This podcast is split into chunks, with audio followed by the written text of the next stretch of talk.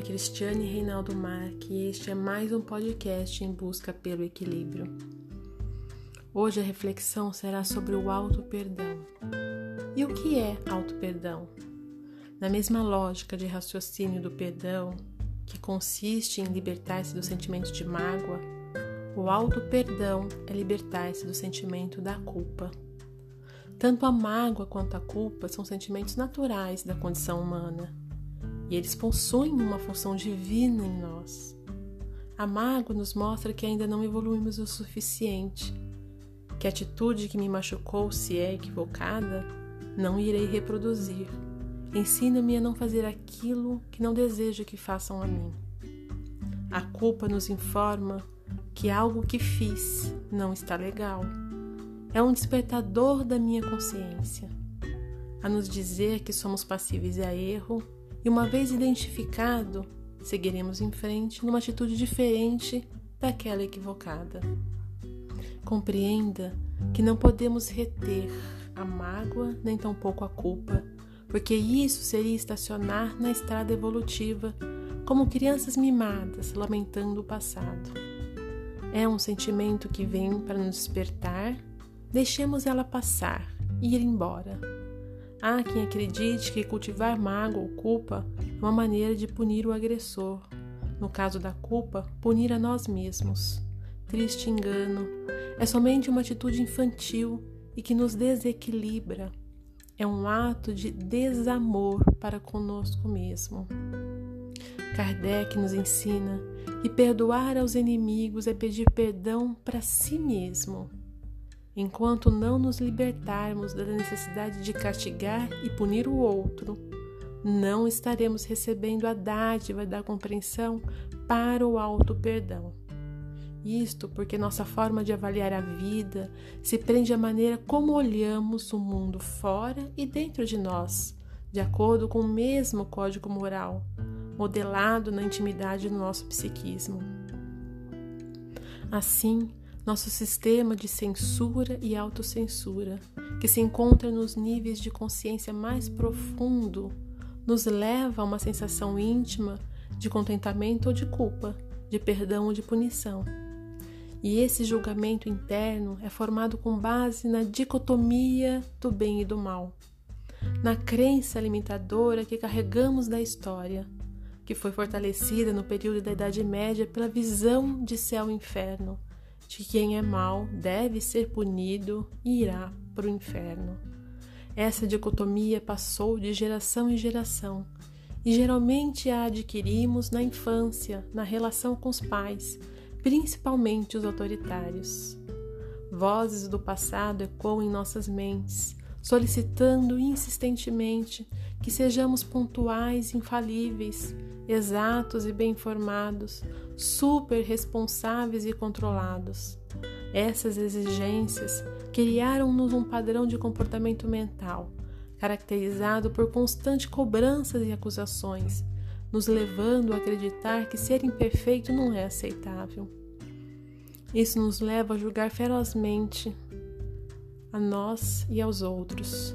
Esquecemos-nos que somos seres imperfeitos, passíveis a erro, e não é nos punindo que corrigiremos nossas imperfeições. Esse movimento nos impede de crescer, de ter o um encontro conosco mesmo, o um encontro com Deus. Assim, a gênese do não perdão está baseado nesse tipo de mensagem que acumulamos através das diversas fases da evolução da história e de nossa existência de alma imortal. O não perdão nos leva a cultivar a culpa. Mas o que é a culpa? Joana de Ângeles nos ensina que culpa é resultado da raiva que alguém sente contra si mesmo, voltada para dentro, em forma de sensação de algo que foi feito erradamente.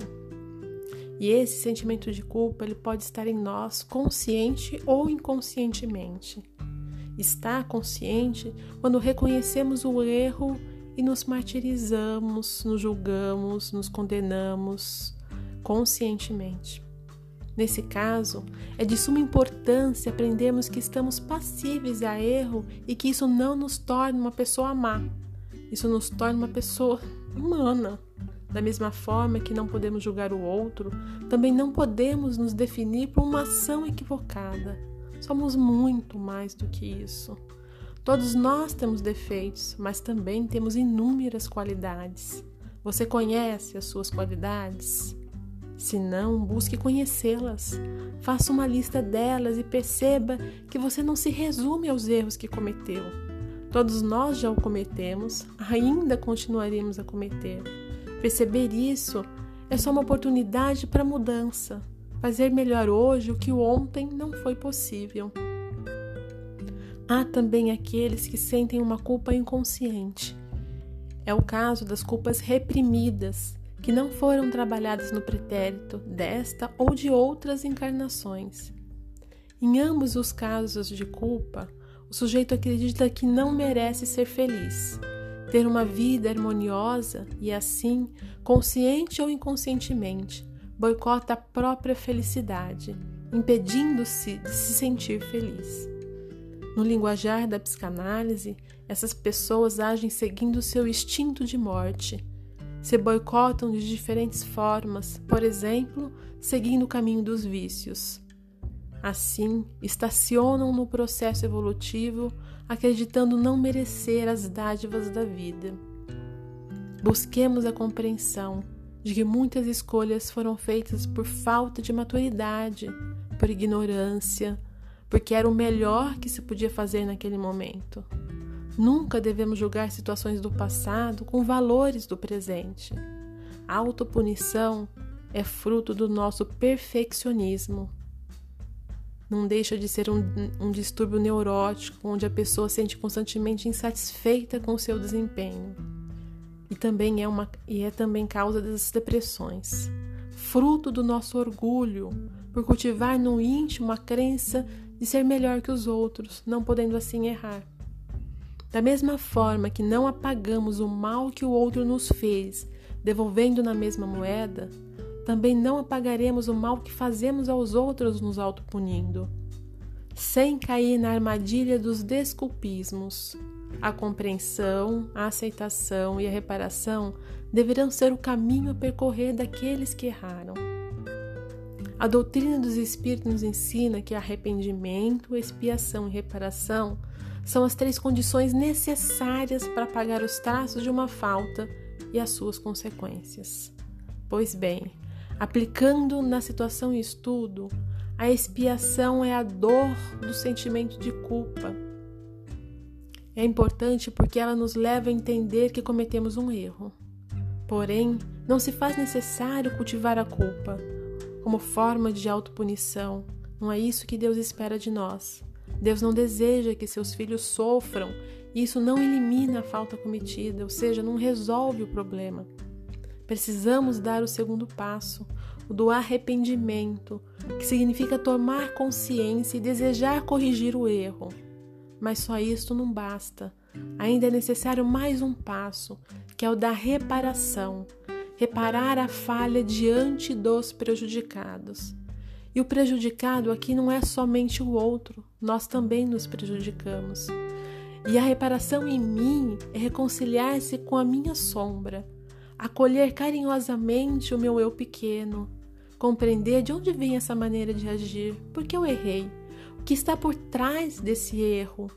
Consiste em olhar carinhosamente para nós mesmos, para a nossa história descobrir aquela criança maltratada, carente do nosso próprio amor. A reparação diante do outro é tentar consertar o que fez de errado, como, como também reconciliar-se com o outro, pedir-lhe perdão mostrar o seu arrependimento, oferecer-se para corrigir. Se ele não aceitar, isso será problema dele. Fez o que lhe cabia. Entenda que cada um está num degrau evolutivo, cada um no seu tempo. Aceite e abençoe. Assim, se esse irmão não foi capaz de te perdoar, perdoe-se a si mesmo, agindo diferente com os outros e amando cada vez mais na medida das suas forças. Jesus nos ensina que quem muito amou, seus pecados foram perdoados. O amor é uma forma de reparar os nossos equívocos e tem o poder de nos livrar desse sentimento de culpa. Assim ame, ajude ao próximo. A prática da caridade, que é amor em ação, é um caminho seguro para resgatar muito dos nossos equívocos.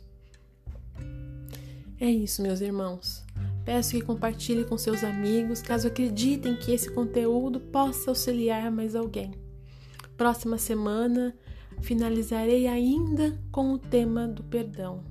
Muita luz, amor, perdão e auto-perdão para todos nós. E muito, muito obrigada por me ouvir. Um grande abraço e até a semana que vem.